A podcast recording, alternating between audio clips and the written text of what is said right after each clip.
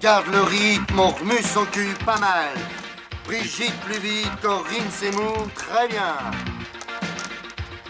On n'a pas peur de se les reins, voilà.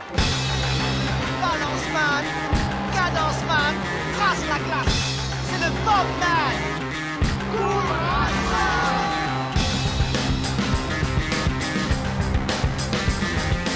Et allez, allez, bouge-toi le cul Allez, va chercher Grouille-toi Là Mais ne courez pas comme des cons.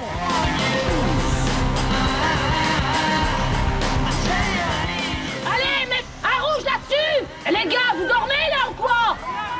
Le match il est pas fini, hein? Je crois qu'après avoir vu ça, on peut mourir tranquille. Enfin, le plus tard possible, mais on peut. Ah, c'est superbe. Et on va- Quel pied! Ah, quel pied! Oh putain! Oh là là là là là là Affirmatif. Il va y avoir du sport, moi je vous le dis. Bonjour et bienvenue à toutes et tous dans ce match 11 de Gaulle Volant. Vous écoutez l'émission Sport et Société de Timbre FM sur le 106.6. Et non, vous ne rêvez pas, chers auditeurs. Cette voix, vous la connaissez. Oui, oui, c'est bien moi, moi qui ai eu l'honneur d'interviewer Giroud lors du match 7. Moi qui suis en procès avec Astrid Veillon depuis le match 9. Alors vous allez me demander, pourquoi moi aujourd'hui au micro de Gaulle Volant. Pourquoi êtes-vous privé de la voix suave et voluptueuse de notre coach bien-aimé Jérôme? Sera-t-il accaparé par un obscur tournoi de tennis au fin fond des Côtes d'Armor Ou par un match de foot de son club d'amateurs du dimanche? Que nenni La raison est bien plus prosaïque que ça. C'est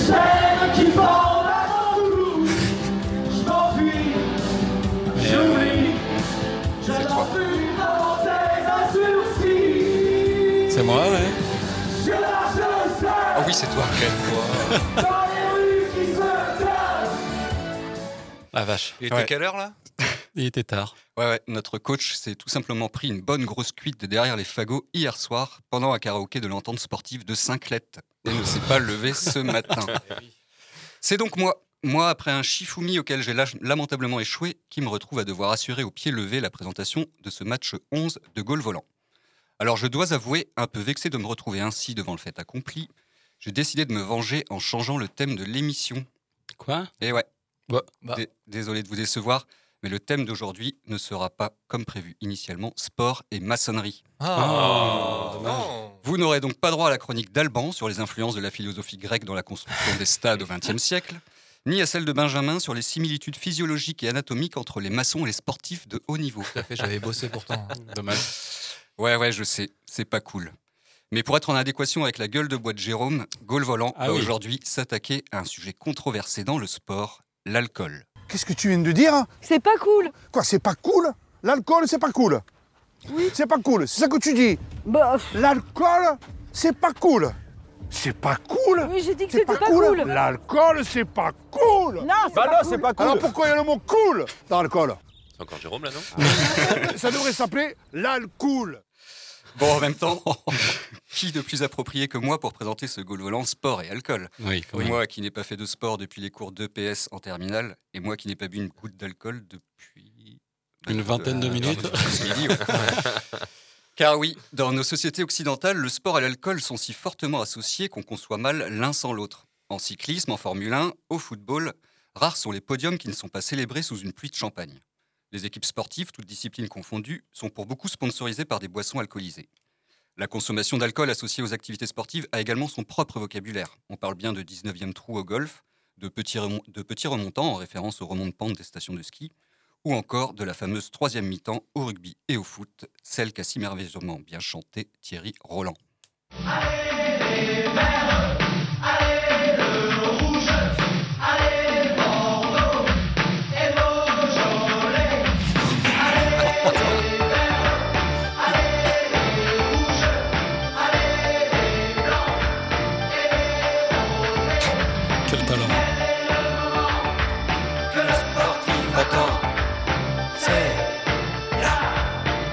Troisième mi-temps. Alors cette histoire d'amour entre le sport et l'alcool, on peut l'analyser sous deux angles. Du côté des supporters déjà, pour bon nombre d'entre eux, l'alcool est indissociable de leur supporterisme, et que ce soit au stade ou dans leur canapé, beaucoup ne conçoivent pas pouvoir se passer de boire un coup ou douze pour vivre dans les meilleures conditions le match de leur équipe favorite. Tester les places. Je dis bonjour. Euh, deux places euh, pour le mou- euh, dans les gradins. Bah ouais, dans les gradins. Alors Et dis-vous, vous rentrez pas avec les canettes. Je dis nous, on rentre avec, les, canettes. Alors Je dis vous eh ben, rentrez pas avec...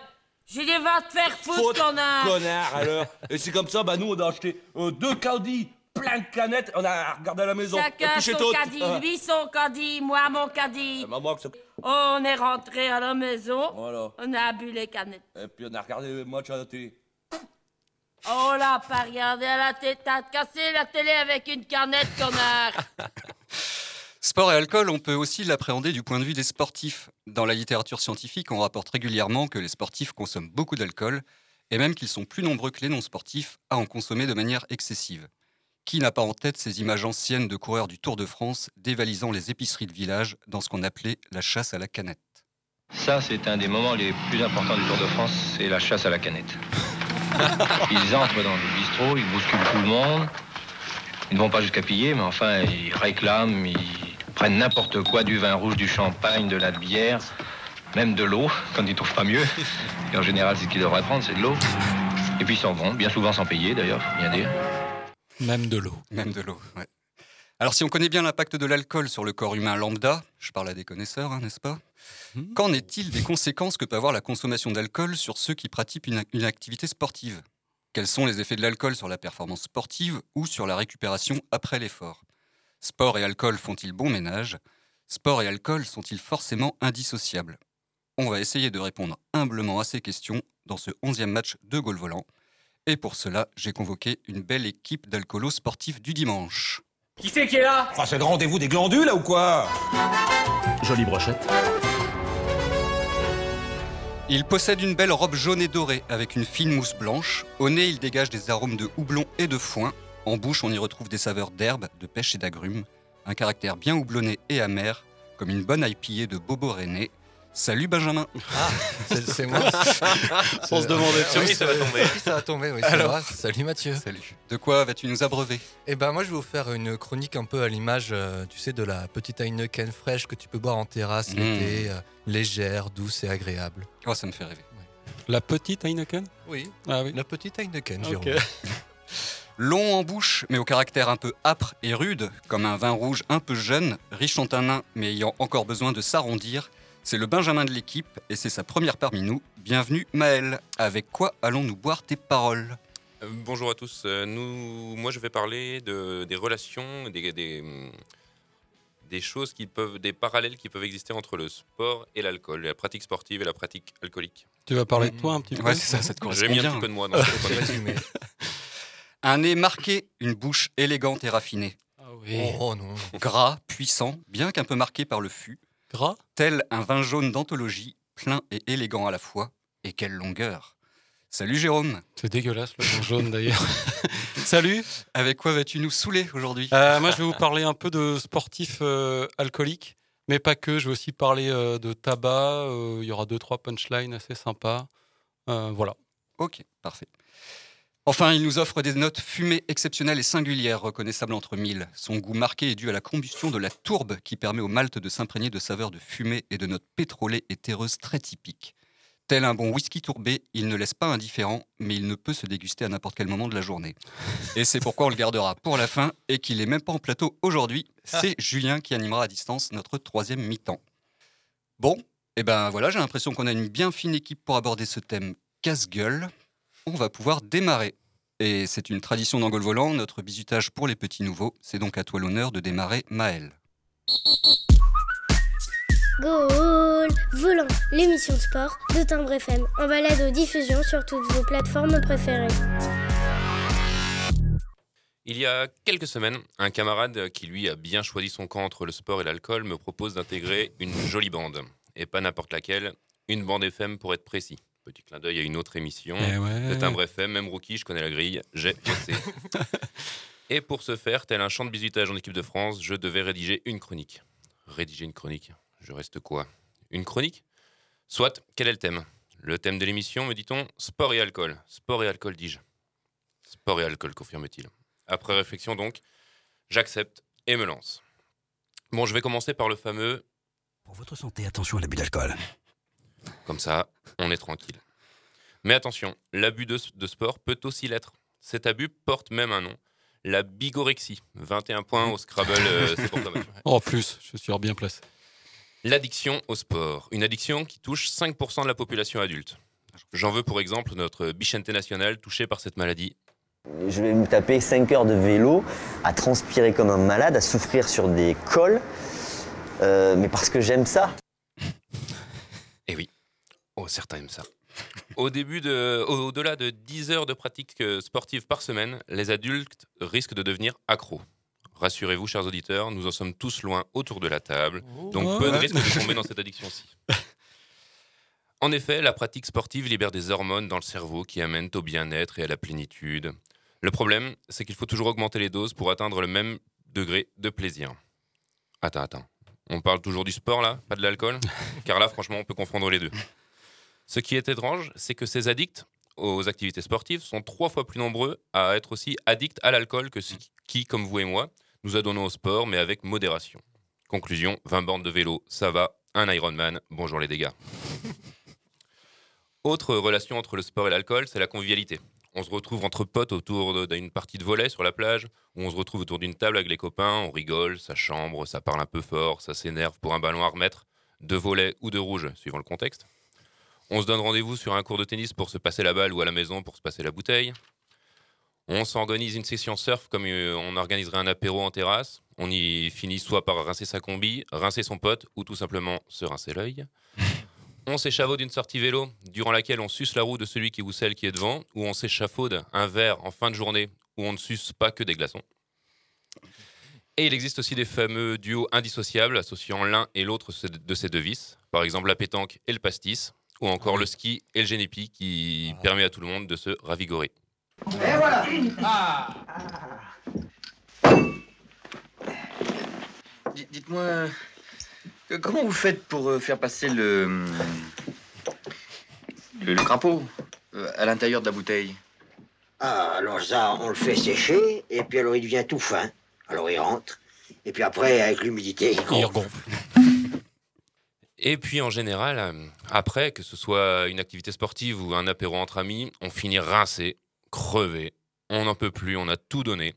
On peut même en être au point de vomir. Si, si, j'en ai, j'en ai déjà vu. On a des crampes au guibol ou à l'estomac, c'est selon. On s'endort bien et on se dit qu'on ne pourra pas refaire la même chose le lendemain. Ce qui est parfois contredit quelques heures après euh, pour ceux et celles qui ont le plus d'entraînement. C'est fou qu'on puisse à ce point être mal le lendemain dans son canapé. Dans ton canapé, on est bien. À quoi bon sortir, se foutre la guerre? Plus jamais, je vous jure, plus jamais comme hier. Eh oh, eh oh, qu'est-ce que tu fais avec ton verre d'eau? C'est la nuit fatidique, allez, on va se taper l'apéro. Eh oh, eh oh, allez, man, man, vous c'est fesses, t'as promis à Titi, il faut tenir ses promesses. Ben, désolé pour ce soir. Mais hum, de l'une ou de l'autre de ces activités, on garde en général de d'excellents souvenirs. Bref, voici quelques points communs entre ces deux activités chères à mon cœur qui rythment la vie de beaucoup de gens, avec plus ou moins d'intensité et de régularité, à des niveaux plus ou moins professionnels et avec plus ou moins de sérieux suivant la catégorie dans laquelle on évolue. Un petit bonus pour toutes celles et ceux qui seraient encore tentés de choisir un et un seul camp parmi ces deux vices. Voici un jeu auquel je me suis adonné lors de ma vie estudiantine. J'ai nommé le Piccolo Foot. Ah, ça a intéressant. Je vous explique le principe. C'est un jeu qui se joue de 1 à 22 joueurs. Niveau matériel, assez simple, un écran pour diffuser le match. Mais ça peut aussi se faire euh, dans les loges du Vélodrome, à Anfield, euh, à Roudourou ou dans n'importe quel stade de cet acabit.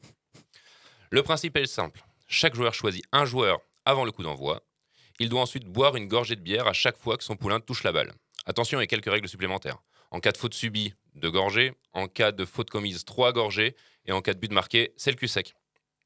Le jeu peut aussi se décliner avec du vin, de la manzana, du ricard, suivant les goûts de chacun.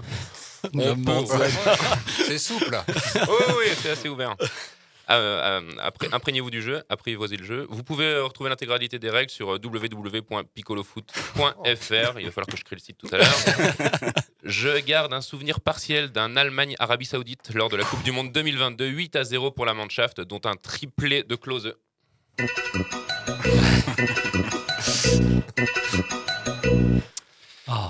Et je terminerai cette chronique par une citation d'Aimé Jacquet, donnée Recevoir, partager, ces vertus fondamentales du sportif sont de toutes les modes, de toutes les époques. Elles sont le sport.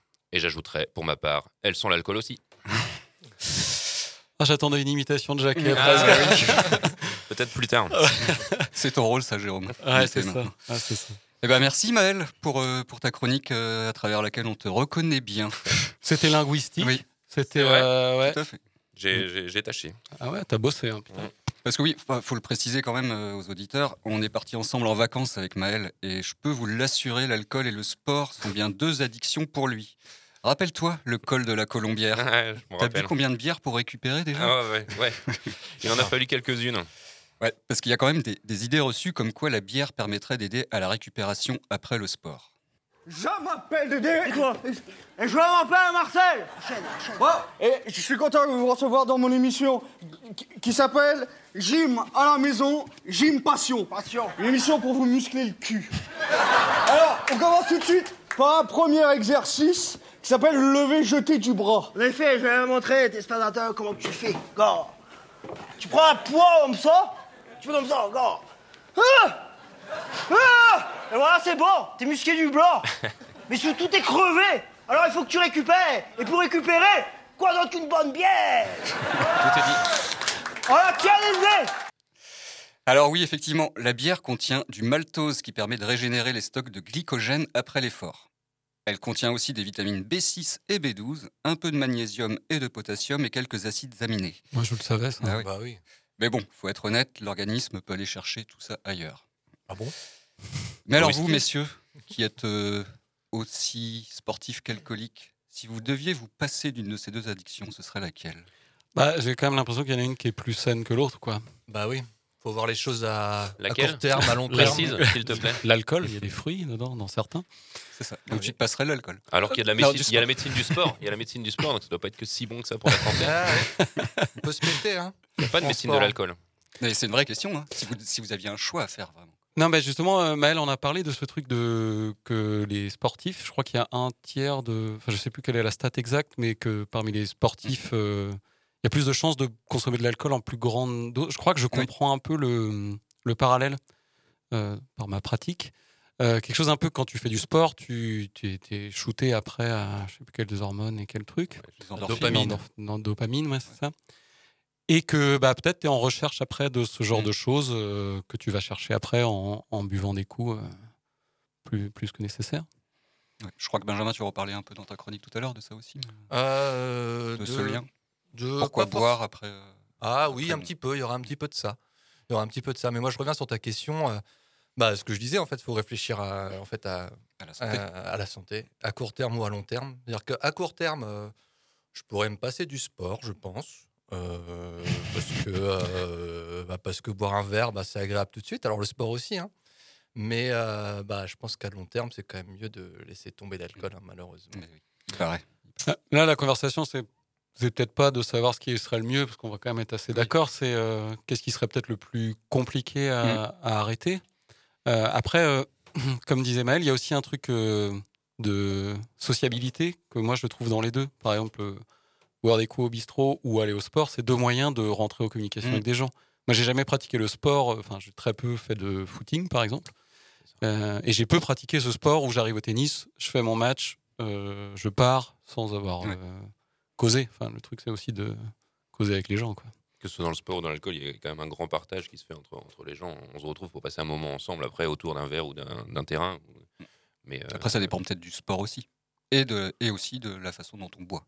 Oui, bah, c'est sûr que il y a- il y a, des certains sports sports, qui s'y prêtent euh, peut-être un peu plus. ouais, effectivement, Bah, on parlait de troisième mi-temps euh, tout à l'heure. Bah, oui, euh, le foot par exemple, le rugby, tout ça, bah, c'est sûr que euh, il y a une, on va dire une, une pratique de, de fêter les, les après-matchs qu'il n'y a pas bah, ouais, dans la course à pied par exemple. quoi. Il y a des sports justement où le- la troisième mi-temps, enfin c'est souvent les sports de ballon justement euh, avec le, le basket, le hand, etc. Où, où il y a une troisième mi-temps. Mais c'est vrai que dans la gymnastique, j'ai enfin, j'ai lu un petit article là-dessus, la gymnastique ou le ou l'athlétisme, il y a très peu c'est de ce, ce verre après après les, après les compétitions sportives ou après les. Ça fait, ça fait moins partie de la culture qui Exactement. encadre. Parce que, dans, oui, notamment, le, moi j'ai pratiqué le foot, il y avait énormément ce truc-là. Il y a pas longtemps, j'ai fait une- un enterrement de vie de garçon et il y avait un rugbyman qui était dans le lot. Et moi, je suis arrivé avec un jour de décalage, heureusement, parce que la veille, ils avaient ramené une pratique de la troisième mi-temps du rugby qui consiste à s'exploser les glaçons entre deux fronts. Donc je suis arrivé, ils avaient tous des marques sur le front. Ils avaient fait un show dans le bar, on y retournait, tout le monde les reconnaissait euh, le lendemain. Euh, il y avait vraiment des, presque des, des rites, enfin des, des Ouais. rituels après de. Oui, pour qui faire vont- partie du groupe, quoi. Ouais, ça. ouais, ouais, ouais. Après, il y a aussi une démonstration, je pense, de, euh, de puissance, notamment dans un sport comme le rugby, qui passe par ce que tu fais pendant le match. Est-ce T'as que tu es cap- capable de faire après de ce que tu es capable de faire après. ouais. aller. Ouais. Qui, euh, pour moi, par contre, il y a un truc un peu dangereux. Moi, je sais qu'en tant que footeux, j'ai pas énormément participé au troisième mi-temps de, de foot. J'étais un peu, euh, je sais pas, ça ressemblait un peu à des soirées d'intégration, des Oui, bisutages. c'est ça, il y a une euh, ambiance particulière quand même, qui est pas, qui est Ouais, pas en tout cas, toujours très saine. tendance à imaginer un peu ça. Je sais pas, toi, Maël, t'as peut-être plus pratiqué dans le. Ça, ouais, ouais, ça peut, ça peut dépendre des clubs aussi et des ambiances, je pense. Mais Ouais, ouais. euh, moi, j'ai passé des. Au stade Quintinet, j'ai passé des, des très bonnes euh, troisième mi-temps. On, on buvait des coups euh, tout simplement sans, sans s'éclater des, des gros trucs à la gueule. Ouais, Non, ouais, c'était- ça restait bon c'était enfant, plutôt un quoi. moment festif où on reparlait de- du match et, euh, et du, du salaud qui avait pas le même mot que nous. Et voilà, mais c'était c'était assez. euh, Salaud. Il y avait une assez bonne ambiance. Ouais, ouais, ouais, ouais. Bah, en tout cas, il y en a qui n'ont pas réussi à choisir entre ces deux addictions. hein. Et puis boire une bonne bière après un exploit sportif, ça fait toujours du bien. Est-ce que vous vous rappelez de Gordon Banks? Oui. Peu. Non. C'était Bah, le me- gardien de l'équipe d'Angleterre Mhm. qui est rentré dans les annales le 7 juin 1970 à la dixième minute d'un Angleterre-Brésil du premier tour de la Coupe du Monde de football en réalisant face à Pelé. Pelé, Pelé, ce qui est considéré depuis comme l'arrêt du siècle. Sauf qu'à la veille du quart de finale face à l'Allemagne, Banks s'est intoxiqué après avoir bu une bière mexicaine. Du coup, il est forfait pour le match et l'Angleterre va perdre 3-2.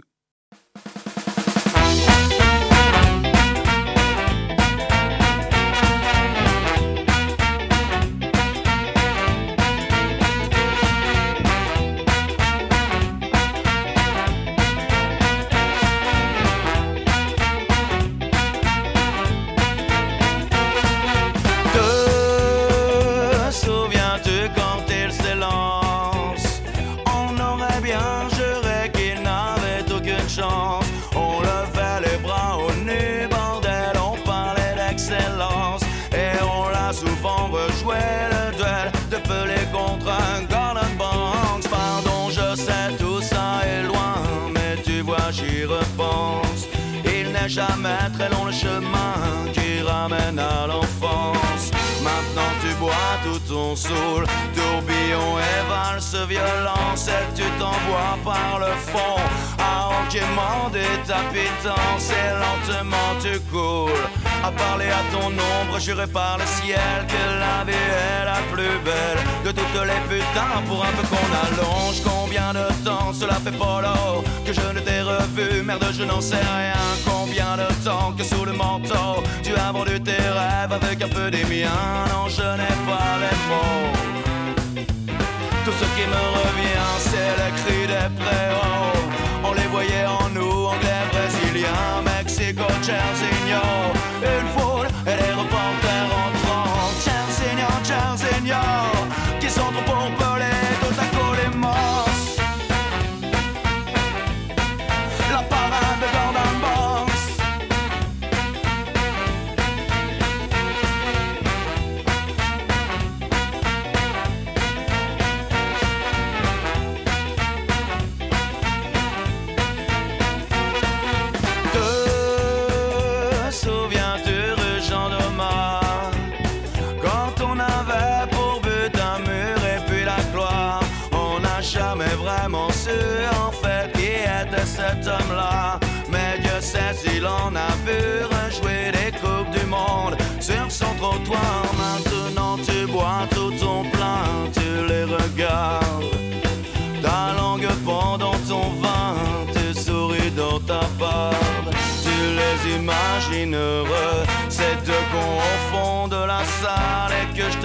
les. Tu voudrais renverser la table, papa fumera près du feu et maman fera du gâteau, une tripotée de morveux qui sera leur fierté bientôt. Tu aimerais leur dire que ça finira, tu aimerais leur dire mais faudrait que tu te lèves. Tu as beau les maudire, pisser dans les draps, mais déjà tu transpires, autant lécher les lèvres. Non, je n'ai pas les mots.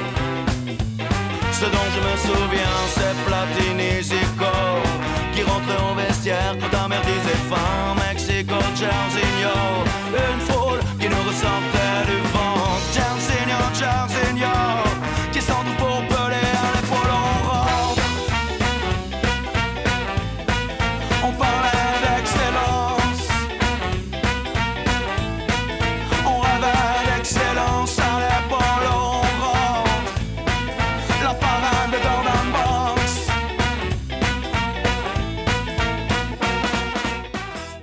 C'était la Ruda Salska avec la parade de Gordon Banks. Vous êtes toujours sur le 106.6, vous écoutez Timbre FM et le match 11 de Gaulle Volant consacré à l'alcool.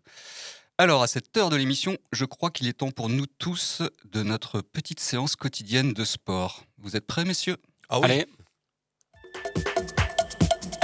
Bonjour Ghislaine Bonjour Christelle Bienvenue à Alcoolo Gym La gymnastique des alcooliques 1, 2, 3, 4 Et on attrape la bouteille, on tire sur les doigts, on tire, on lève. Et on verse en forçant sur le bras gauche. On verse, on force, on verse, on force. On pose, on souffle, on attrape son verre, on sent bien son dos. Et on boit. Et on Ça existe vraiment.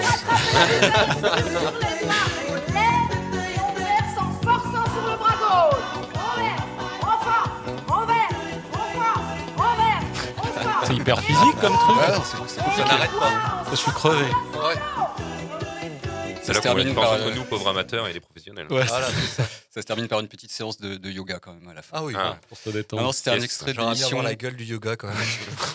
C'est un extrait de l'émission Merci Bernard euh, des années 80 sur France 3. Mais ça fait du bien quand même, non? Ah oui, moi je suis en pleine forme là. Ouais, je t'ai senti un peu crispé quand même. Oh déjà. non, je suis assez bon là. Ok. C'est bon. Et ben après ces étirements, je pense qu'on va pouvoir enchaîner avec le conseil Q de Jérôme. Le conseil culturel de Gaulle Volant. Le conseil Q. Culturel.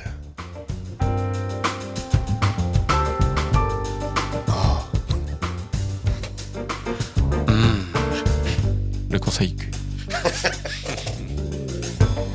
Alors aujourd'hui, un, un conseil culturel qui est plus alcool que sport. hmm. Euh, même si l'un des personnages euh, principaux est professeur de sport et que vous pourrez assister à une très belle scène de danse. Euh, aujourd'hui, je vous incite à regarder le film Drunk, réalisé par Thomas Winterberg et sorti sur les écrans en 2020. Alors Winterberg, auteur des excellents Festen et Dear Wendy, met en scène dans son film quatre cadras, tous enseignants, tous un peu perdus vis-à-vis de leur famille, leurs compagnes, leurs élèves. Il décide de suivre la théorie d'un philosophe et psychiatre norvégien, Finn Skarterud, qui prétend que l'homme naît avec un déficit d'alcool dans le sang de 0,5 g par litre de sang. Vous savez, 0,5 c'est la limite autorisée si vous voulez prendre le volant. Ah bon? Oui, oui, il y a Ah une on quelque chose. il y a une limite, Benjamin. Et donc, euh, voilà nos quatre compères euh, qui s'emploient, euh, avec la rigueur de chercheurs au CNRS, à rester constamment alcoolisés à 0,5, à compenser ce soi-disant manque. On s'est tous hein, trouvés un peu plus à l'aise avec euh, deux bières dans le nez. On est tous déjà arrivés dans une soirée où on ne connaissait pas grand monde et on s'est dit, quand j'aurais bu un ou deux verres, Ça ira mieux. ça ira mieux. La dose de courage. Ouais, c'est ça. Alors dans Drunk, ils se mettent à appliquer ça à tous les aspects de la vie en société, notamment leur travail d'enseignant. Parce qu'on s'est tous retrouvés meilleurs enseignants après avoir bu. que- Non, pas je déconne, je déconne, je déconne. Bon, je vais peut-être vous spoiler un peu, hein, mais ils vont aimer ça, les quatre profs euh, de Drunk. Ils vont aussi vivre euh, des beuveries. Et voyant que tout se passe mieux, ils vont augmenter les doses. Donc un film assez drôle sur l'amitié, dans lequel Winterberg n'est ni incitatif ni moralisateur. Un film sur la nécessité du lâcher-prise, qui donne à la fois envie de boire des coups avec de bons copains, qui amène aussi un peu à s'interroger sur nos consommations. Bon, je vous dirai pas si euh, aujourd'hui nous sommes sobres, à 0,5 euh, ou au-delà. Je crois qu'on n'est pas tous au même point d'ailleurs. Ouais, j'ai l'impression. Ah, Bah, mais- Benjamin est sous la table. Euh. mais- Où est le micro What a night, what a beautiful, beautiful ride. Don't know where I'm in five, but I'm young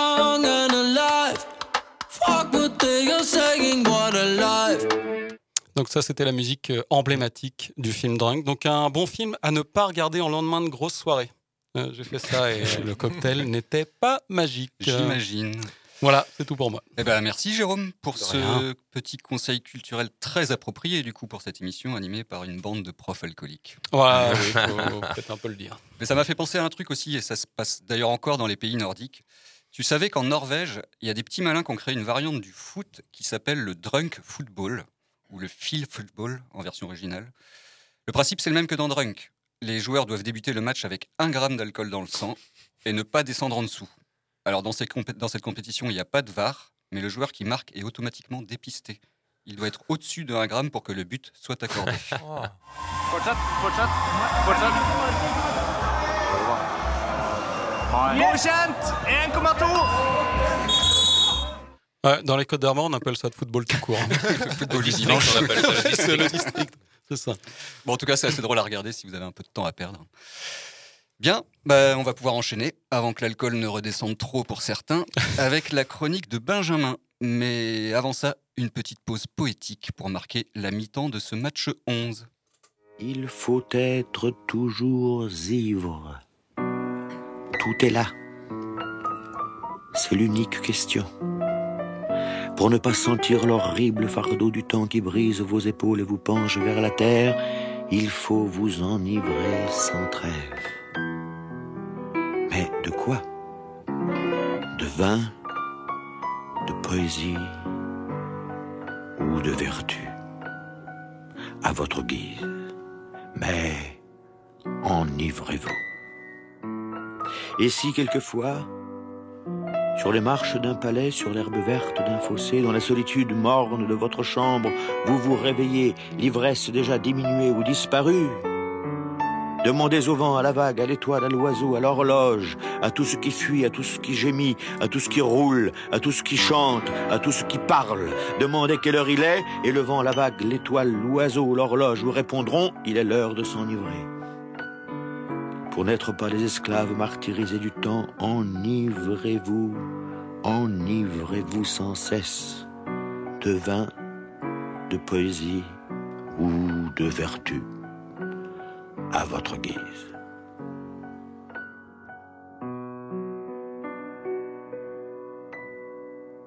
J'enchaîne après ça, moi? Un peu de poésie dans ce monde de brut. Ça va être moins poétique, hein. C'était Serge Reggiani, Reggiani. qui chantait un poème de Baudelaire, Enivrez-vous. Eh ben ouais, c'est à toi, Benjamin. à moi Ok, bon. Euh, bon bah, moi, je vais vous parler pour changer un de ma pratique. hein. Et donc, euh, bah, du trail ou de la course à pied. Et euh, donc, aussi, vu que c'est le thème, euh, bah, d'alcool. Bon, euh, j'ai remarqué qu'autour de moi, il y avait quand même pas mal de gens. Bah, comment vous dire bah, euh, C'est pas les derniers à lever le coude, quoi.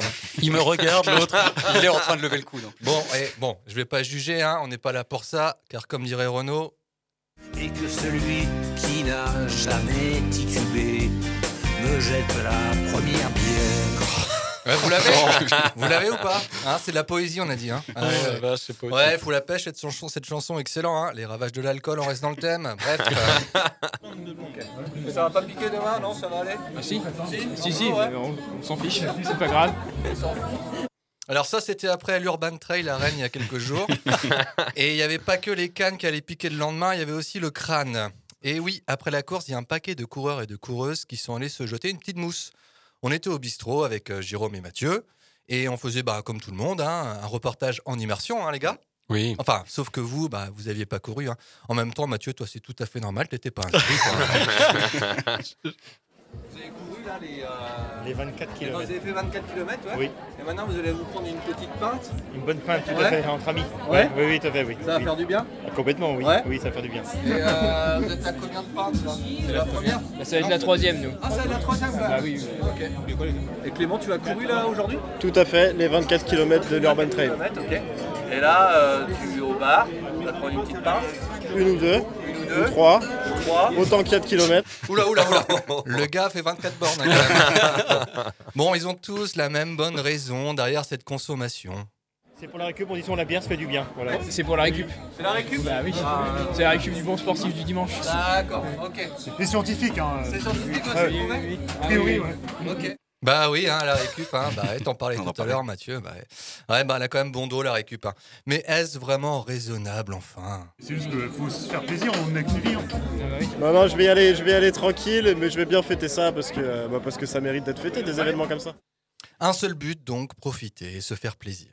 Hein, c'est vrai qu'on était très bien, les gars. Hein, il faisait beau, on savourait cette petite mousse bien méritée. Ah bah non, vous, vous n'aviez pas couru.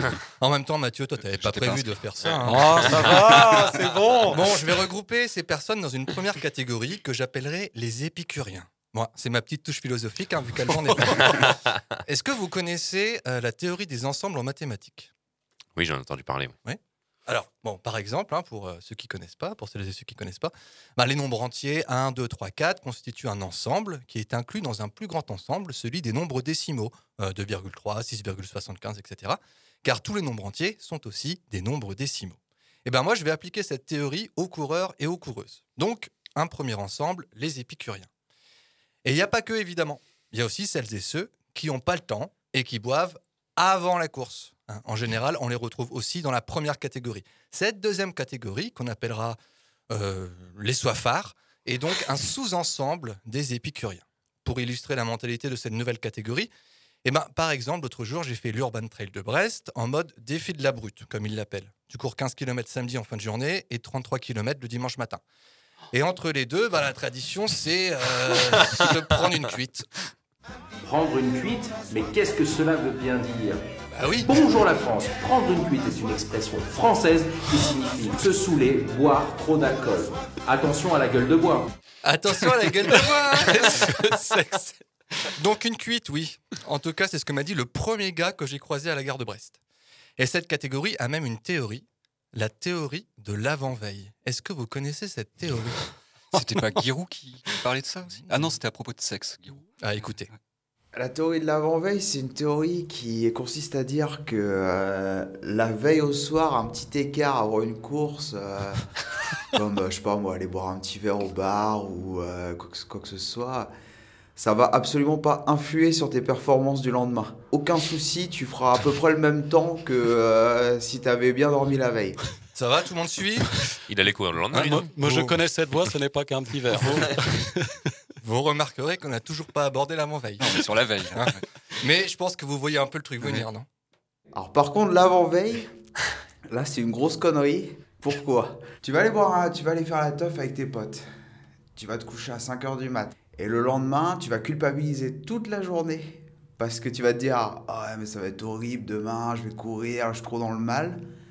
Et donc le soir, tu vas très mal dormir parce que tu vas stresser. Et là, le lendemain, tu fais un temps de merde parce que tu es trop fatigué. La théorie intéressante qui fait l'objet de tout un module en deuxième année de STAPS. Et puis, il y a une dernière catégorie hein, qu'on appellera, bon, moi je suis désolé, hein, mais j'ai trouvé que ça, hein, bah, les poivreaux. Alors cette catégorie, elle est très particulière car elle participe à des courses tout aussi particulières comme le marathon du Médoc. Alors j'ai fait le marathon du Médoc euh, il y a... C'était en 2018. Ok. T'as mis combien de temps pour le faire? J'ai mis, euh, alors j'ai mis 5h45, mais on est resté 30 minutes euh, posé au dernier château, donc euh, qui était à la fin, quoi. Donc on a mis 5h15 en gros. Euh, vous avez déjà entendu parler de ce marathon et de son principe? Un peu, Ouais, mais, un peu. Bon, il y avait un petit indice quand même. hein. Restez posé au dernier château.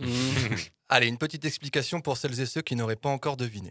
Alors c'est un marathon. euh, que je- 42 kilomètres. Voilà, tout à fait, ouais. en- alors que tu dois. Que tu fais. euh, bah, c'est un marathon assez classique, sauf que euh, au ravitaillement, en plus de, euh, de la flotte et euh, des petits gâteaux, euh, il y a euh, des stands de dégustation de vin. Parce qu'en gros, euh, les, tu cours dans les vignes, du coup, dans la région du Médoc. Ok. Alors, il y a beaucoup plus de ravitaux que sur une course classique. C'est-à-dire Alors, je j'ai plus le nombre exact en tête, mais il doit y en avoir une vingtaine à peu près. D'accord. Euh, Ça fait un tous un- les deux kilomètres. Ouais, à peu près. Alors, il y a des moments où il y en a peut-être pas pendant 4 km et Wow, des moments même. où ils sont c'est dur. Mais euh, ouais, l'idée, dans l'idée, c'est à peu près ça. Ouais. Tous les 2 km, t'as un, un petit ravito. Quoi. Donc, euh, t'as une occasion de boire un verre de vin. Tout à fait, tout à fait. Alors, c'est des petits verres, hein. c'est pas euh, des gros verres de pif euh, non plus. Et ça marche, les gens, ils boivent du, du pif Alors, au tout début, tout le monde s'arrête. Donc là, c'est un peu compliqué d'avoir des, des verres. Et c'est un peu, le- enfin, y a, tout, le monde, tout le monde vraiment s'arrête. À partir, je dirais, du 25-30e kilomètre, Les gens tombent. les gens, les, les gens ils courent et ils s'arrêtent plus, quoi. D'accord. Ils ont peur des crampes, je pense, ou des trucs comme ça. Ah, le 25e ou le 30e kilomètre Ouais, je- à partir de là, et là, du coup, alors c'est assez drôle parce que les vignerons, du coup, ils sont assez contents que toi tu t'arrêtes, et du coup, souvent ils boivent un petit coup avec toi. Et t'as même moyen d'aller visiter les caves avec eux, quoi. Il y en a qui font des petites visites de leur château et tout. Non, vraiment, c'est cool. hein. Donc oui, on boit euh, pendant la course. Bon, résumons jusqu'à présent. On a un grand ensemble, les épicuriens, et dans cet ensemble, on retrouve un groupe plus resserré, les soifards. Où allons-nous placer les poivrons Mais alors, l'idée, c'est euh, d'arriver le plus tôt possible parce que c'est open bar à l'arrivée. et là, c'est vraiment la fête. Oui. C'est euh, c'est très, très cool, quoi. On boit pendant et on boit après aussi. Et, et avant aussi, alors j'avais- bah, parce que la, la veille, veille. partie. Et là, bah, la théorie de l'avant-veille se vérifie encore parce que tout le monde a fini, euh, enfin, on a, fait- on a bien fait la fête, quoi. Et personne ne l'a senti le lendemain matin, hein, vraiment aucun problème. Là, par contre, l'avant-veille, on était très sages. Alors, je les mets où les poivrons Je les mets où? bah, Dans l'ensemble euh, Soifard des soifards. Oui, 20 sur 20 Et oui, c'est un sous-groupe des soifards. Ah, Bien joué. on a Vous quand avez même fait un petit schéma. schéma pour résumer tout ça. hein, vous voyez, donc les épicuriens hein, qui boivent après, à l'intérieur les soifards Ouais. qui boivent avant et après, et à l'intérieur les poivreaux qui boivent tout le temps, hein, tout simplement. On vous mettra le Voilà. graphique euh, sur le Twitter. Oui, on va mettre ça. Euh, J'ai entendu aussi, quand même, pour finir, des rumeurs concernant des personnes évoluant dans une réalité différente de la mienne, une quatrième catégorie, donc un autre ensemble, un autre ensemble qui plane à côté des autres. Un ensemble que j'appellerai les imbéciles. Non, non, non, pardon, je rigole. On les appellera les esthètes. Des gens étranges, voués corps et âme à leur sport, leur passion, et qui au grand jamais n'infligeraient à leur corps le supplice de l'alcool, fût-ce même de l'ambroisie, le nectar des dieux. Nous avons du nectar Oh et oui. de l'ambroisie. Du nectar et de la... Oh non Oh non Oh, pas de ces cochonneries Moi je veux du sanglier. J'aime le sanglier, c'est bon. Nectar et l'ambroisie des cochonneries. Alors merci quand même à tous mes interlocuteurs, hein, Georges, Clément, Thibault, Obélix et tous les autres. et vous, chers auditeurs et auditrices, vous vous placez dans quel groupe? Moi, évidemment, je suis épicurien.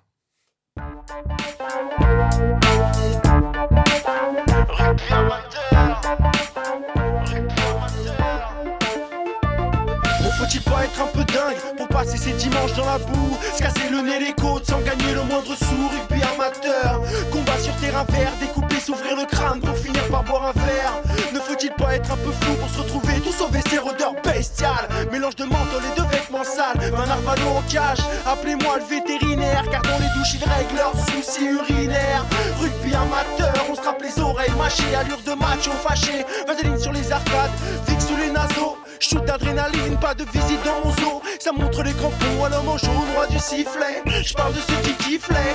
Pression d'avant-match, les mains du kiné qui massent. Les boules à l'estomac le jeu dans les espaces. Ruby, à l'heure de partager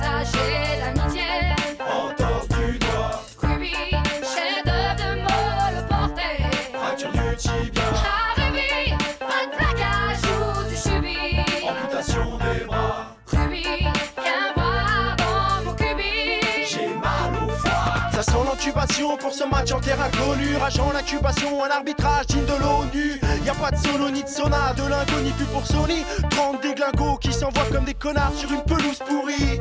Vu l'extérieur, ça peut faire peur à tes enfants, mais c'est une belle leçon de partage, de sacrifice jusqu'au sang. Un sport qui accepte les gros tas, les gringalés, les rapides et les tracteurs. Ceux qui veulent gambader ou exorciser leur peur, rugby amateur. Bruit de métal sur le carrelage, godage pleine de gadou, la trouille au cul, quel que soit l'âge.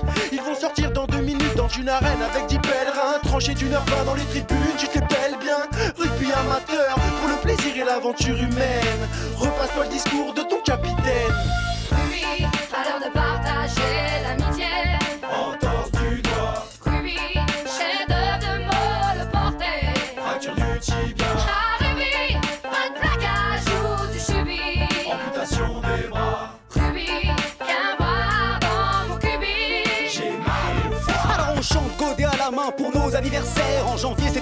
Un iscu sec dans mon grand verre. Il faut le vivre et le voir. Si je raconte, personne n'y croit. Les mecs enchaînent les anecdotes de fou sur Thierry Lacroix. Tire un trait sur tes soirées dans ton appart avec tes potes. Ici, ça papote. De meufs qui tournaient jamais sans capote. Pour les stages en province. Pas si loin, j'en provins. Le groupe a ramené pour son coach dans sa piole d'eau tel un bovin. Festif et bon enfant, loin des clichés que les cons font. Pour se rappeler qu'on est une grande famille, on lance des chansons. Preuve que ça plaît aux nanas. Nombreux sont celles à se déplacer. Tout le monde y trouve son compte, joueur de chant, remplaçant. Mais passons, nos guerriers ne prétendent pas être des mots passants.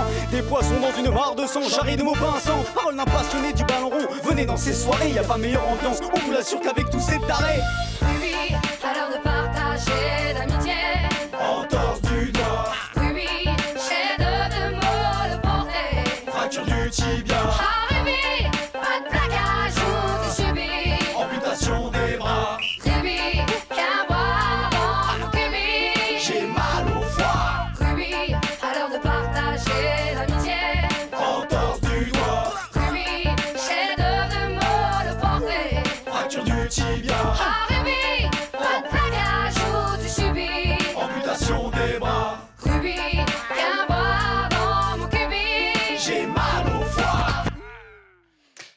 Vous êtes toujours sur Timbre FM pour le match 11 de Gaulle Volant consacré à l'alcool et au sport.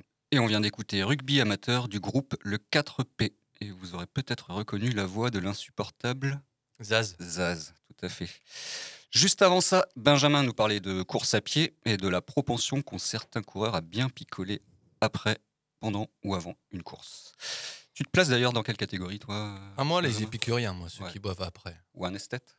Alors, oui, alors on m'a fait une remarque là pendant la coupure, la coupure musicale là. euh, euh, donc c'est quoi? C'est les Aztèques, hein, c'est ça qu'il fallait dire? Les assiettes. Ah, les assiettes. Les assiettes Mais c'est vrai que c'est vrai qu'on avait un peu halluciné avec Jérôme quand on attendait Benjamin à l'arrivée de, de l'Urban Trail de Rennes. Pourquoi tu courais pas d'ailleurs, Jérôme? T'étais inscrit hein? Pas assez préparé. D'accord. Euh, Mais ouais, ouais, les terrasses étaient bien bondées, et pas seulement par les potes et par les familles, hein, mais vraiment par les coureurs qui s'enquillaient des pintes direct la, la course Ouais. terminée. Des pintes et des clopes. Et des clopes, ouais. Bah, merci pour cette chronique euh, rafraîchissante. Et puis pour nos auditeurs euh, adeptes du bon goût, vous pouvez aller voir sur notre compte Twitter volant.gaulle la photo de la tenue de Benjamin et notamment son short de bain Ah, orange oui. délavé. Et mon cycliste. Et ton cycliste. Mais en tout cas, ta chronique me fait penser à une course cycliste alcoolique aussi, qu'avait créée l'écrivain René Fallet et à laquelle ont participé en 75 Jean Carmé et Michel Audiard. Pop, pop, pop, Je vous ai dégoté une petite archive de France 3 Auvergne de l'époque. Chaque année, à quelques jours de la fin du Tour de France, notre région a le grand privilège d'accueillir et d'organiser la seconde grande compétition cycliste de notre pays, les boucles de la Bèbre. Il s'agit là d'une course très dure de 28 km à parcourir en un maximum de temps. Six étapes appelées points chauds jalonnent le circuit. Le nom du vainqueur est connu avant le départ. Quant au nom des grands as de la bicyclette, ils sont suffisamment évocateurs René Fallet, Michel Audiard et Jean Carmet. Mais tu sais qu'on a dessiné des, on a dessiné des pavés sur une route. Hein. Ah comme, bon comme on n'a pas de pavés, on les a dessinés. T'as pas dessiné les côtes non, on a dessiné que des descentes, mais on les a mis dans les côtes. Mais où, où est-ce que tu vas dessiner un litre aussi Ah non, là ils sont en réalité. Hein. Oui, justement, parlons de litre. Il y a des étapes durant cette course. Il y a six points chauds. Est-ce que c'est un point chaud? Un point chaud, c'est un bistrot. En combien de kilomètres? En 28. Mais alors le premier, c'est dans combien de Dans temps? 4 km. Bon, à signaler qu'il y a une variante à la règle du vainqueur définie avant la course, parce que ça c'est une, des règles. C'est celle de la pesée de chaque joueur au coureur, euh, de chaque coureur au départ et à l'arrivée. Et c'est celui qui a pris le plus de poids, donc en picolant mais sans pisser, qui est déclaré vainqueur. C'était pas si simple pour Jean Carmé. Alors Jean Carmet, comment ça va? C'est dur là. C'est dur. J'ai fait, j'ai fait un effort trop, trop important tout à l'heure. Je suis en train de le payer. Et à la prochaine étape, je me mets au Vichy, j'arrête le blanc. C'est mauvais, ça descend tout de suite. ça descend dans les cannes. bon alors autant Audiard et Carmé ne se cachaient pas qu'ils étaient alcooli- ne cachaient pas qu'ils étaient alcooliques, mais autant certains sportifs qui le sont s'en cachent plus ou moins. On va essayer d'en savoir un peu plus avec la chronique de Jérôme. Bien, bah, je remarque que Benjamin il passe après euh, Baudelaire et moi c'est après Jean Carmet. Il y a une différence de, de Ouais. traitement un petit peu. Bien, donc c'est le moment de ma chronique. Alors moi, quand le thème a été euh, choisi, euh, sport et alcool, euh, bah, tout de suite j'ai pensé faire une chronique sur, euh, bah, sur moi, hein, directement.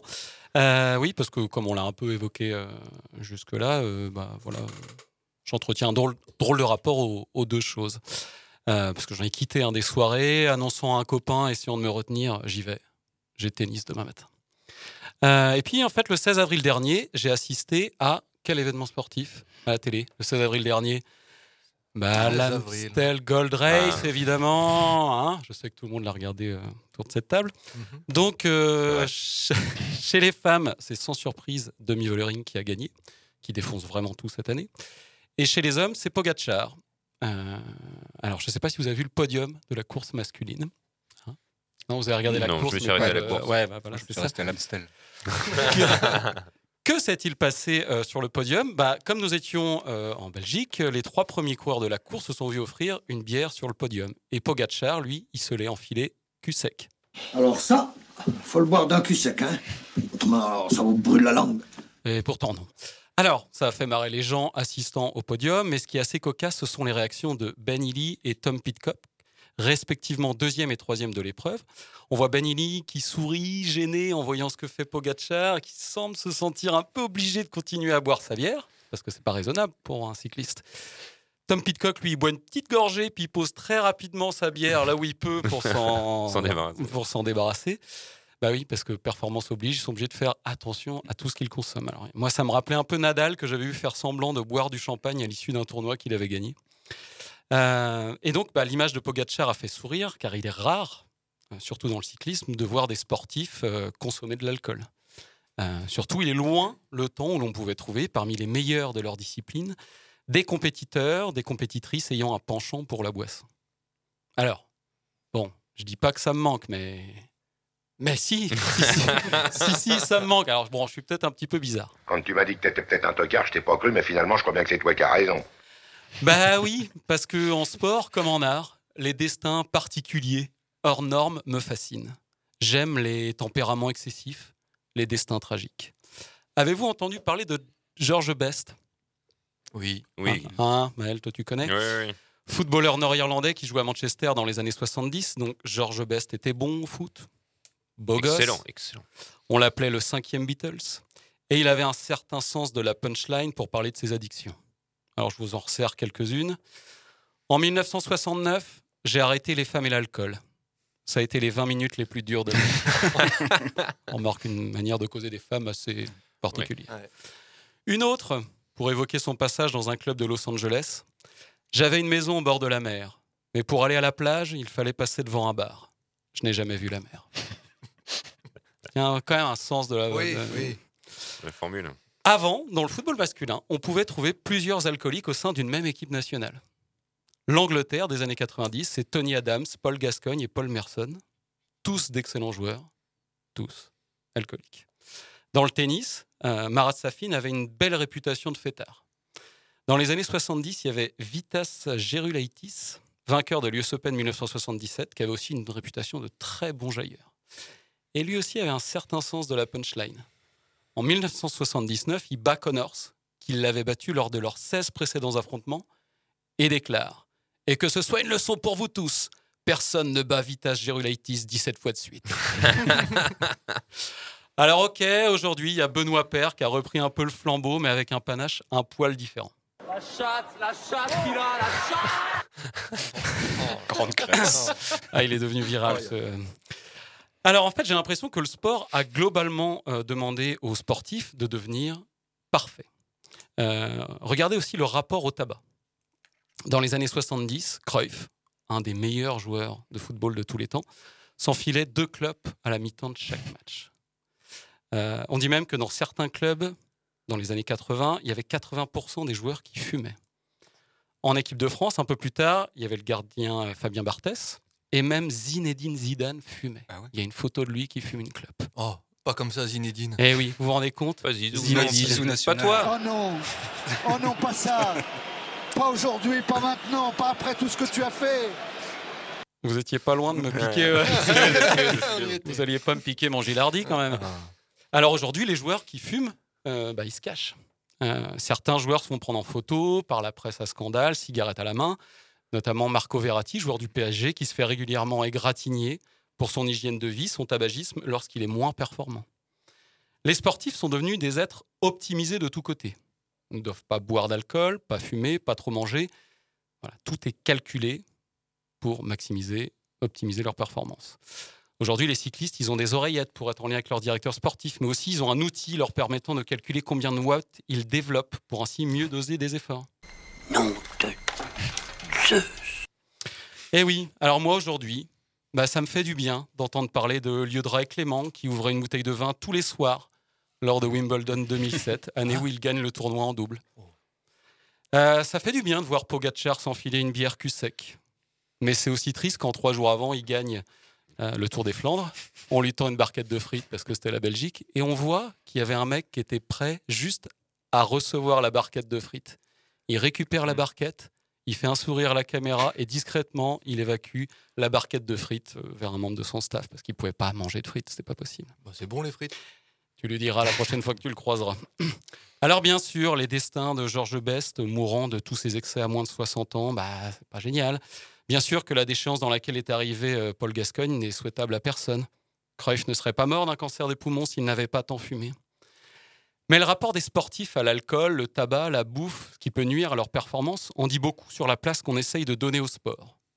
On essaye maintenant de faire des sportifs des demi-dieux, incorruptibles et sains. Bon, sur la corruption, il y a quand même deux, trois trucs. Les carrières démarrent plus tôt, les sorties de route n'existent plus. Les comportements différents se raréfient, tout est scruté dans les moindres détails pour optimiser les performances, la communication. J'ai encore comme l'impression que le sport est comme qui dirait le reflet de ce qui se passe dans une part de notre société.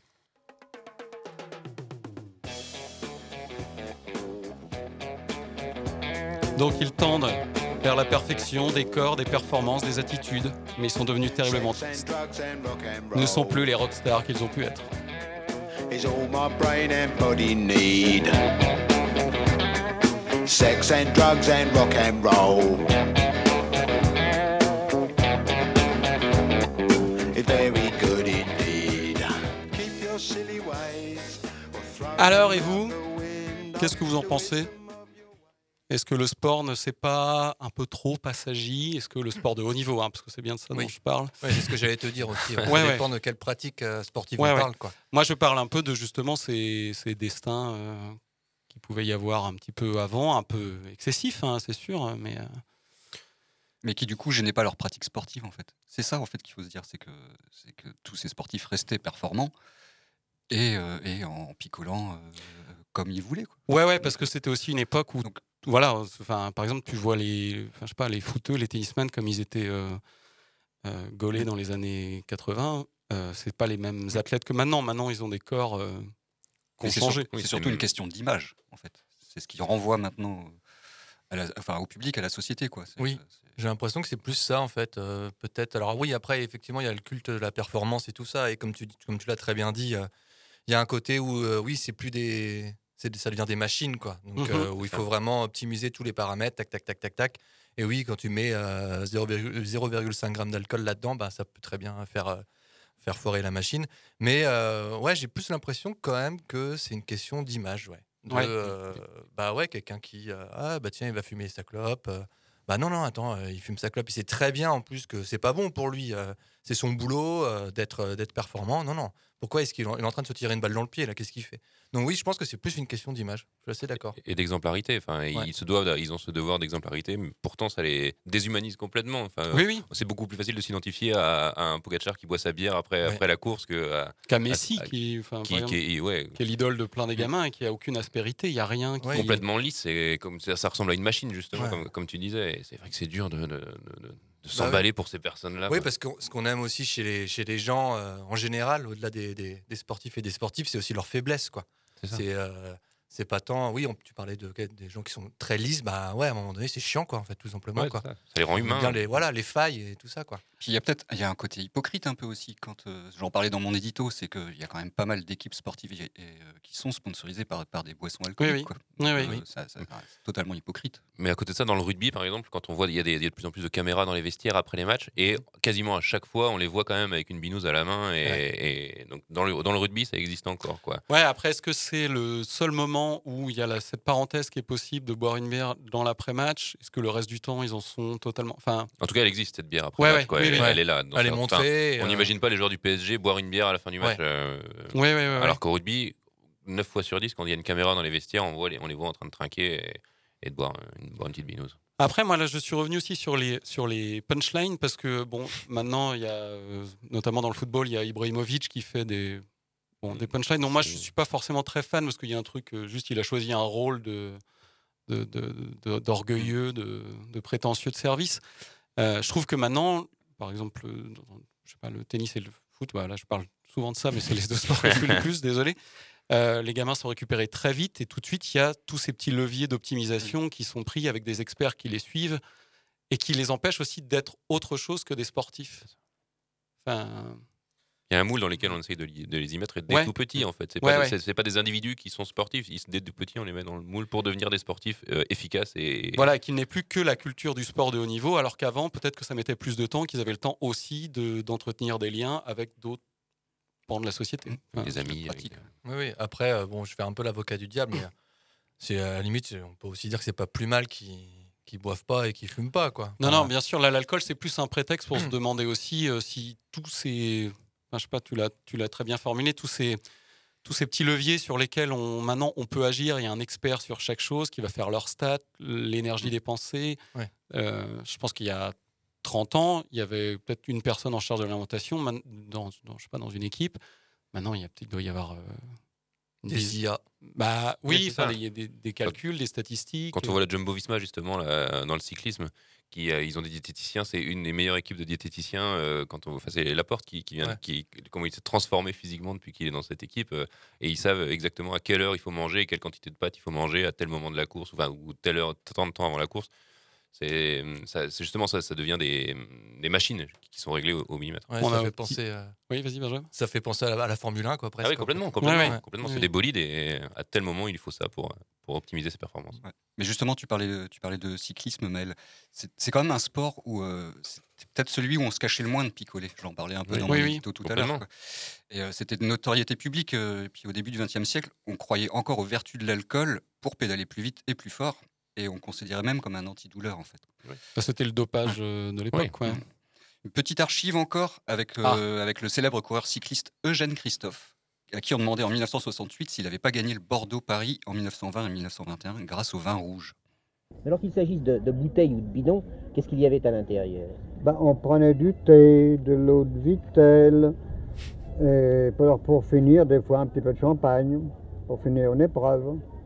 Euh, tout ce qu'on prenait un peu comme, si on peut dire, comme euh, excitant, c'était un petit peu de champagne, ni plus ni moins. Et quand il faisait froid, un petit peu de cognac sur du sucre. Moi, je me rappelle sur Paris-Brest, j'ai pris un bidon de champagne sur la fin et c'est tout. Et c'est tout. Mais pas trop tôt. Est-ce que vous n'avez pas gagné Bordeaux-Paris grâce au, au vin rouge? Euh, non, pas précisément, non. non. Vous avez absorbé vos adversaires. Ah oui, eux autres, ah oui, autres, mais moi, euh, non, non, au contraire. Euh, Eux autres, ils avaient exagéré, c'est-à-dire qu'à la sortie d'Orléans, ils étaient très, très très chauds, je me rappelle, en 1911, et alors ils avaient bu beaucoup de liquide. Alors après, ils ont eu la défaillance de côté de Dourdan. Alors là, ils se sont mis à prendre de- du, du champagne et puis du, on dit, Porto, enfin tout sortes. Finalement, eh ben, c'est moi qui ai gagné parce que mes camarades se sont enivrés et moi je suis resté sobre. Ils ont perdu parce qu'ils étaient bourrés. Ouais, c'est ça. Moi j'étais moins bourré qu'eux. Ouais, ouais, c'est ça. Bon, si picoler autant, c'est pas forcément que les cyclistes euh, étaient des poivreaux. Mais plus prosaïquement, il faut aussi savoir que, que toutes ces boissons, en fait, étaient beaucoup plus sûres pour la santé que l'eau des puits ou des Ah. sources au bord de la route. Ah oui. Est-ce que d'ailleurs vous savez quand et pourquoi l'alcool a été banni du Tour de France? Non. Ah. Aucune idée. Bah, C'est suite à un drame en 1967 Ah. avec la mort dans le Mont. Ventoux de Simpson, justement, qui avait pris des produits dopants mélangés à du cognac.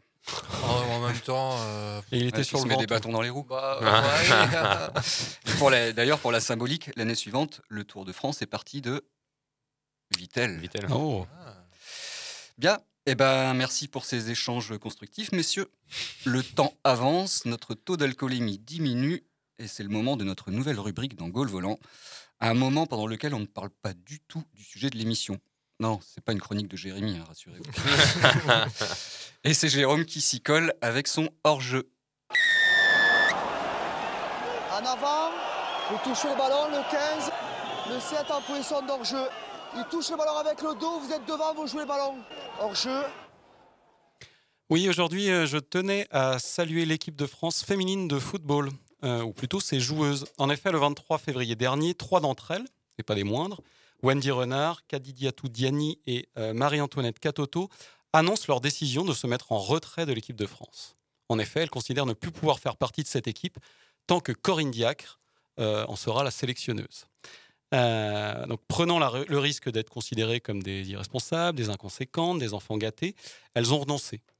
Alors, euh, oui, il s'agit de joueuses qui gagnent très bien leur vie, beaucoup moins que leurs homologues masculins, on le rappelle. Euh, et peuvent avoir l'impression qu'elles ont peu à perdre. Mais elles ont quand même mis en balance euh, l'avenir de leur carrière internationale pour contester les méthodes de management de Diacre. Et elles ont eu gain de cause, car Corinne Diacre a ensuite été démise de ses fonctions. Et donc, elles ont réintégré l'équipe. De plus, elles auront aussi à le faire sans éclat, juste en se retirant. Euh, voilà. Alors, par contre, on pourra regretter qu'après coup, qui est-ce qui succède à Corinne Diacre? Bah, C'est un homme qui a été choisi, en l'occurrence Hervé Renard. Rappelons au passage que sur les 12 clubs de l'élite française du football féminin, seuls deux, le Stade de Reims et le Paris FC, sont coachés par des femmes. Respectivement, Sandrine Soubéran et Amandine Miquel. Alors que chez les hommes, seule la désormais ex-sélectionneuse Corinne Diacre a déjà eu une équipe masculine sous sa responsabilité.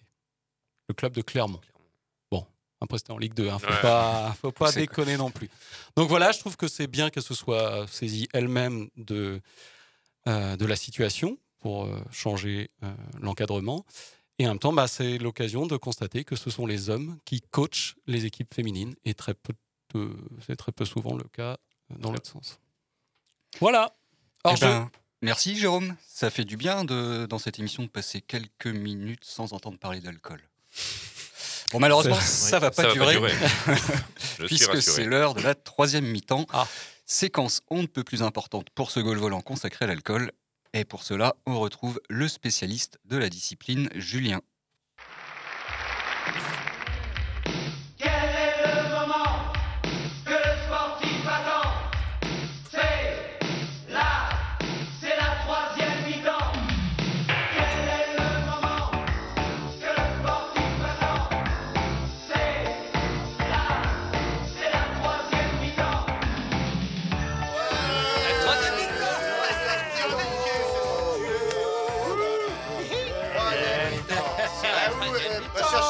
De bière.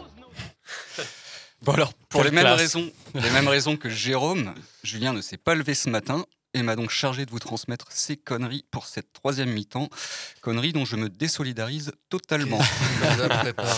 Allez, on t'écoute Julien. Je vous ai concocté un petit quiz de troisième mi-temps. Allez, on attaque.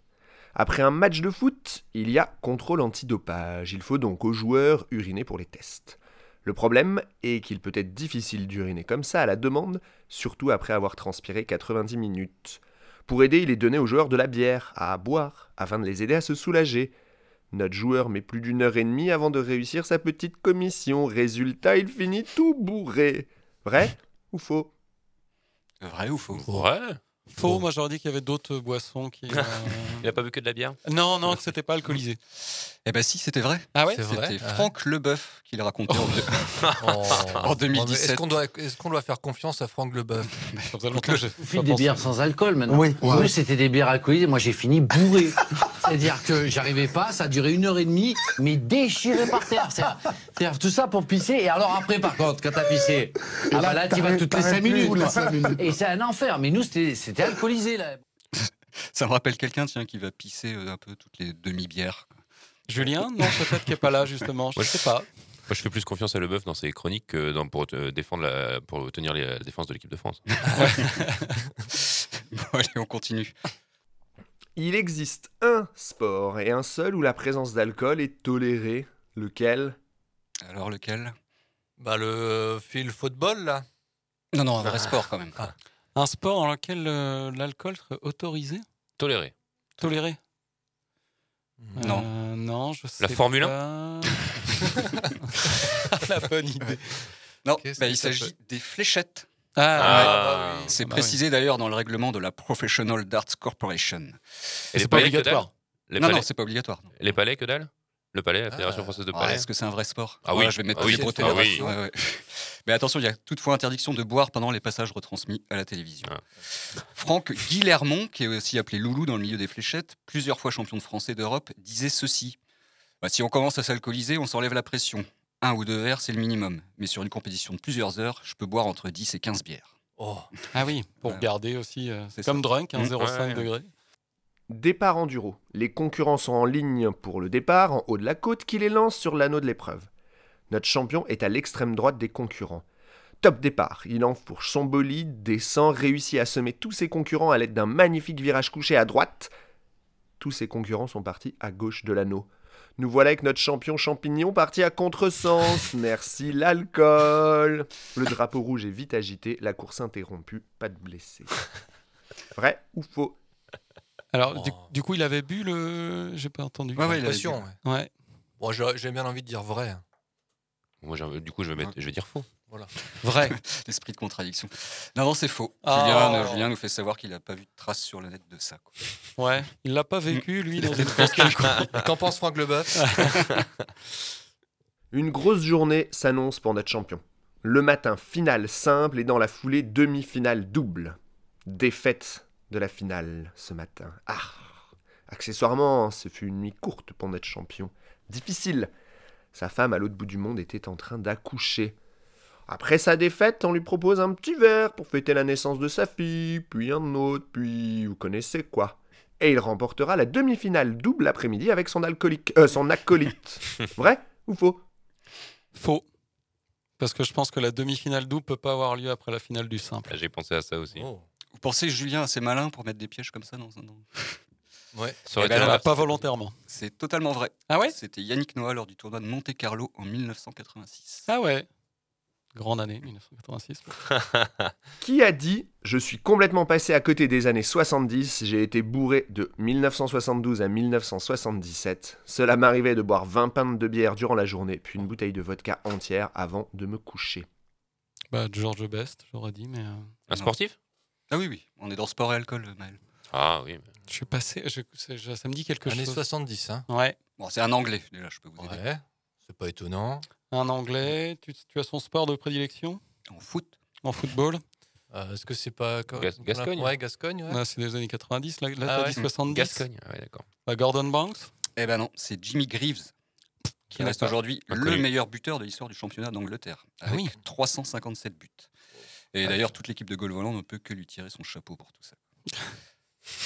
100 mètres papillon, finale de Yale. Elle s'installe sur son plongeoir, les mains aux pieds, petite bascule avec le corps pour se donner de l'élan. 3, 2, 1, tout La voilà qui tombe sur le côté et se relève hilar alors que toutes les autres nageuses ont déjà fait la moitié du bassin.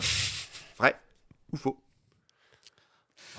Faux, Faux, c'est l'esprit Bah, malade. Ouais, C'est faux. C'est l'esprit tordu de Julien. Bah ouais. ouais, ouais, c'est faux. Et puis j'imagine si ça t'arrive, en fait, tu te relèves pas du tout hilar. Ah, quoi. ça doit faire mal. Il y a le plot d'à côté. Ouais, c'est vrai. Et puis tu t'en vas de honte aussi après. Bon, et pour finir, dernière question. Non, en fait, ju- juste pour le plaisir des oreilles, je vous laisse avec Christophe Joss et Daniel Bravo. Et tes spectateurs. Il était là dans son Les acteurs, les acteurs, c'était Mante, Ouais, les artistes. euh, comment Foden. euh, Madison et Foden. Ouais, les artistes.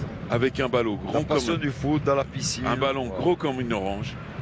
Et c'était fabuleux de tout, tous les secteurs du corps, la tête. Oh Ouais, encore. Papa, Ah, il y a but, il y a but, il y a Ouais, but. oui. But, Daniel. Eh oui, Erling Haaland bien sur la sûr. frappe de, de, de Phil Foden. Le foot dans une piscine avec une orange, c'est vraiment de l'artiste avec tout son corps. À la prochaine À la prochaine, Julien. Et merci pour toutes ces petites perles que tu nous as dénichées. Faudrait qu'on se fasse ça un jour, euh, les gars. Commenter tout un match de l'en avant, complètement torché, comme ils viennent de faire. Ah oui. Moi, je suis chaud. Bien, ben, c'était le match 11 de Gaulle Volant. Comme tous les autres matchs, vous pouvez le retrouver sur toutes les meilleures plateformes de podcast et sur les réseaux sociaux de Gaulle Volant. Merci à vous tous. Je pense qu'on ne tient pas notre match référence, mais peut-être le moins sobre. Merci aussi à Maëlys pour la technique et pour avoir supporté les quatre poivreaux que nous sommes pendant une heure. Et rappelons-le, l'abus d'alcool est dangereux pour la santé, mais bon, moi je m'en fous, je suis tout le temps malade. Salut, salut, salut, bisous. À l'alcool, la cause et la solution de tous nos problèmes dans la vie. Garde le rythme, on remue son cul pas mal. Brigitte plus vite, Corinne Seymour, très bien. On n'a pas peur de se tordre les reins, voilà. Balance man, cadence man, trace la classe. C'est le Bob man.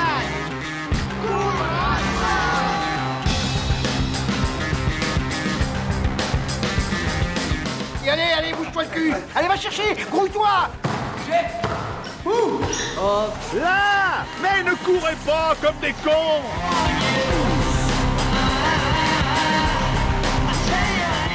Allez, mets un rouge là-dessus. Les gars, vous dormez là ou quoi?